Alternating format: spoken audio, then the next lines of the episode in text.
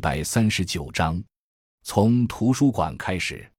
因为我自己喜欢看书，回家后就有开个图书馆的想法。但因为自己没有什么积蓄，后来看到厦门的鹏鹏兄严玉鹏众筹来建图书馆，我也想试试众筹的方式。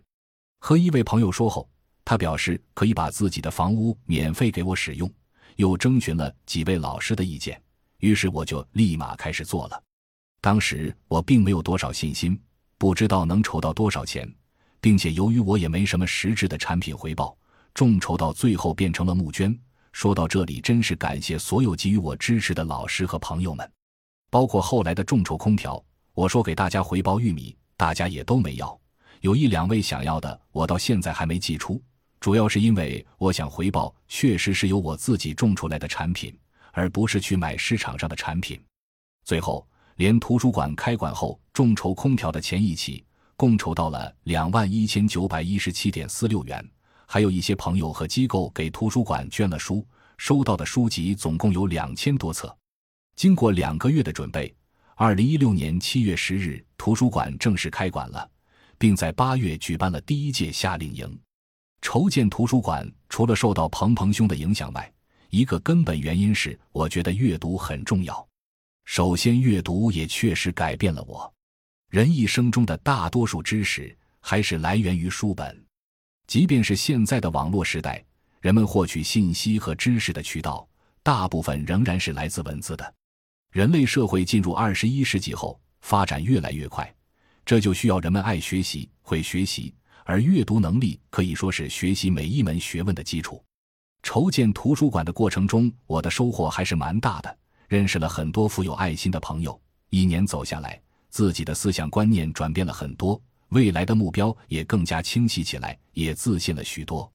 图书馆的目标是阅读推广，但在图书馆的运营和儿童阅读方面，我并没有花费太多的心思。以前只想着给想看书的孩子们提供一个阅读空间，让他们有书读。对于儿童阅读，我也没有太多去关注。主要原因是自己面临着最现实的问题：如何赚钱。之前住在家里开支小，现在住在镇上。支出就大了，而且虽然一直想做培训机构，但又于心不忍，觉得家长们外出赚钱太辛苦，多数都是干繁重的体力活。当时没想到要组织作业辅导，只有孩子们主动问我了，我才会教他们。受春桃基金会资助，我出去参加了两次关于阅读推广的培训，这两次培训对我影响较大。接受培训后，我对儿童阅读的重要性有了更多的认识。首先是个人的认知与经验的局限吧，我一直是通过自主阅读学习的，然后自己的重心也是自身学习，更多时候看的都是成人看的书。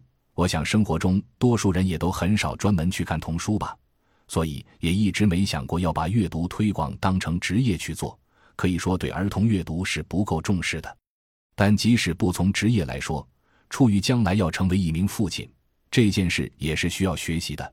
并且我也很关注教育，也一直想做这一行。今后一年时间，我将会把重心放在儿童阅读推广上。我希望一年内能把图书馆引入正轨，之后再去做生态农业与合作社。感谢您的收听，本集已经播讲完毕。喜欢请订阅专辑，关注主播主页，更多精彩内容等着你。